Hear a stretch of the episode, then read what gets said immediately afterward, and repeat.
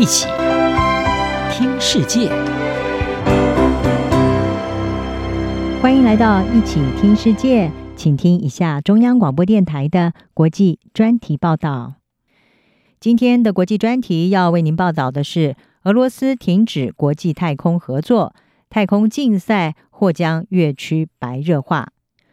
因为俄罗斯入侵乌克兰而使得克里姆林宫和西方的关系日益紧张之际，俄国的联邦太空总署新任署长波瑞索夫，他在七月底的时候宣布，俄罗斯将会在二零二四年之后退出国际太空站，并且将会着手建设俄罗斯自己的太空站。国际太空站是由美国、俄国、日本、加拿大和欧洲太空总署进行合作的计划，在两千年的时候发射升空，二十多年来一直在地球上空两百二十七海里的轨道上运行，有来自十九个不同国家的两百多名太空人曾经在这个太空站上工作过。而这座太空站不仅代表人类能够在太空中持续生活的证明，同时也是美俄在冷战之后的合作当中取得明显成功的一个例证。美国国家航空暨太空总署 NASA 目前的计划是在二零三零年放弃国际太空站，让它老旧的结构脱离轨道，再让太空残骸掉入南太平洋的偏远地区。但是如果俄国真的实现了退出国际太空站的目标，分析人士是警告，将会是宣告国际太空站会提前的终结。欧洲太空总署的前署长沃纳他说，他的个人信念和希望是俄罗斯在二零二四年之后继续的进行国际太空合作。他说，没有俄罗斯人的太空站毫无意义。如果波瑞索夫的宣布最终成为现实，那就是国际太空站的终结。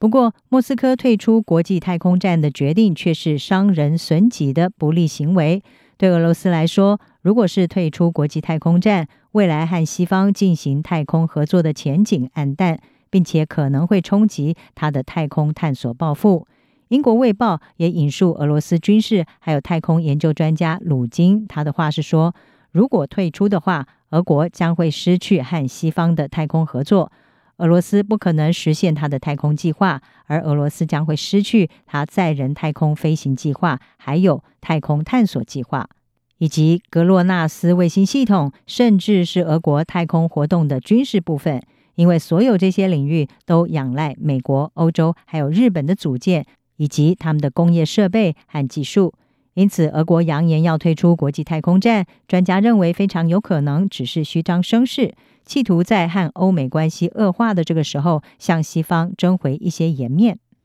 美国有线电视新闻网 CNN 是引述曾经在国际太空站服勤的美国太空人凯利，他的看法是认为俄罗斯的宣布可能只是装腔作势。他表示：“我认为俄国会在他们负担得起的状况下留下来，因为没有国际太空站，他们就没有载人太空飞行计划。”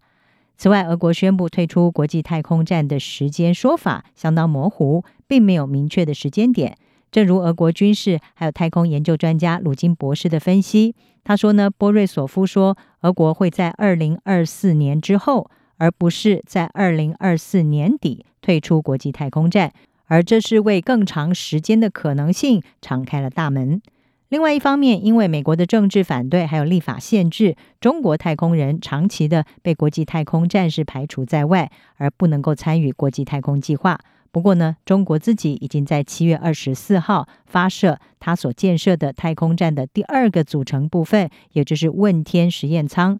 并且预定今年的十月完成它的天宫太空站在轨建造，到了今年年底会全面的投入使用。中国致力太空发展，也象征着国际太空竞赛未来将更趋白热化。不论国际太空站是在二零二四年，或者是二零三零年结束运行，人类太空探索的下一步可能会演变成为两大联盟之间的竞赛。俄罗斯可能将会和中国共同的建设计划中的国际月球研究站，而至于美国、欧洲、加拿大和日本都有登月计划。也包括建设月球太空站。前美国空军中校、大西洋理事会史考克罗战略与安全中心的研究员穆德，他在一场访谈当中是指出，俄罗斯决定和中国在太空进行合作，也是他和西方背道而驰的一个清楚讯号。随着俄国和中国在太空逐步建立伙伴关系，美国也需要在和广大合作盟友的基础上，建立丰富策略、具竞争力以及创新精神的太空联盟，来推进本身的利益。以上专题由张子清撰稿，海青青播报。谢谢您的收听。